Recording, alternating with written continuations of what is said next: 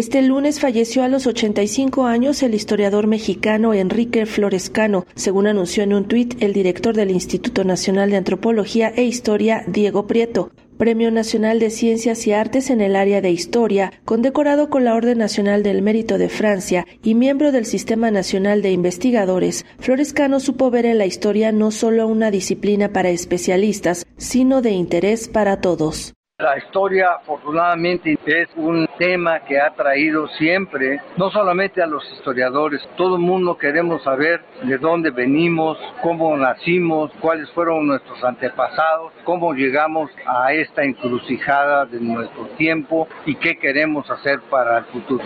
Lo nuevo que está ocurriendo en el análisis histórico de los tiempos más antiguos de la época prehispánica es que hay un cambio de interés, de perspectiva, y de conocimientos muy profundos. Ahora un gran caudal de distintas disciplinas están trabajando juntas, descubriendo una nueva realidad histórica. También la historia que antes estaba centrada en los grandes héroes, en los grandes hombres, ahora es una historia mucho más amplia, más democrática, más plural. Y eso también es otro cambio importante en la historiografía reciente.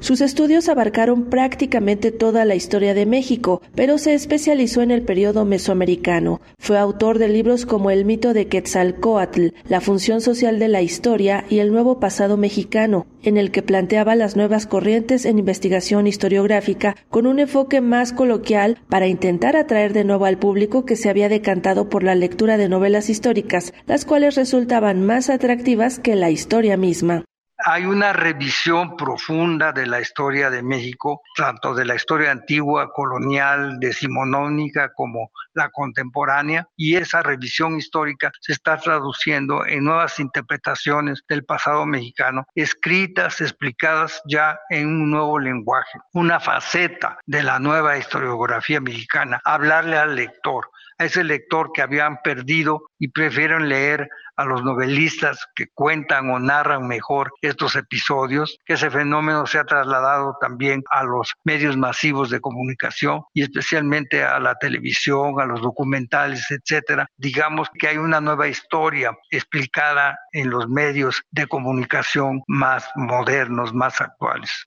Como funcionario, Enrique Florescano fue director general del INA en los años 80, justo cuando el Museo Nacional de Antropología sufrió el robo más grande hasta entonces de piezas arqueológicas, 142 en total. Estamos en el instituto muy consternados, muy afectados. La escala y la dimensión del robo nos indica que esto solamente puede estar conectado con los procedimientos de robo y tráfico de colecciones arqueológicas, históricas y artísticas.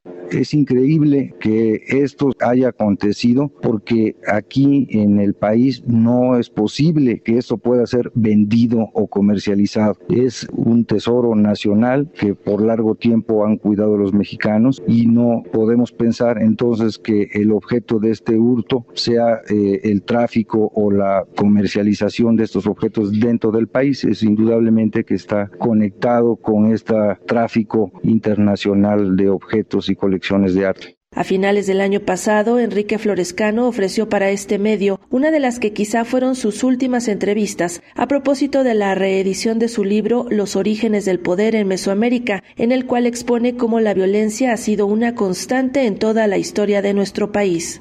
La violencia es una constante en toda la historia de México antiguo. El poder del Estado en esas épocas es diferente a la violencia actual, pero aquí la violencia siempre fue manejada por el Estado. La guerra es de las primeras reglas del poder.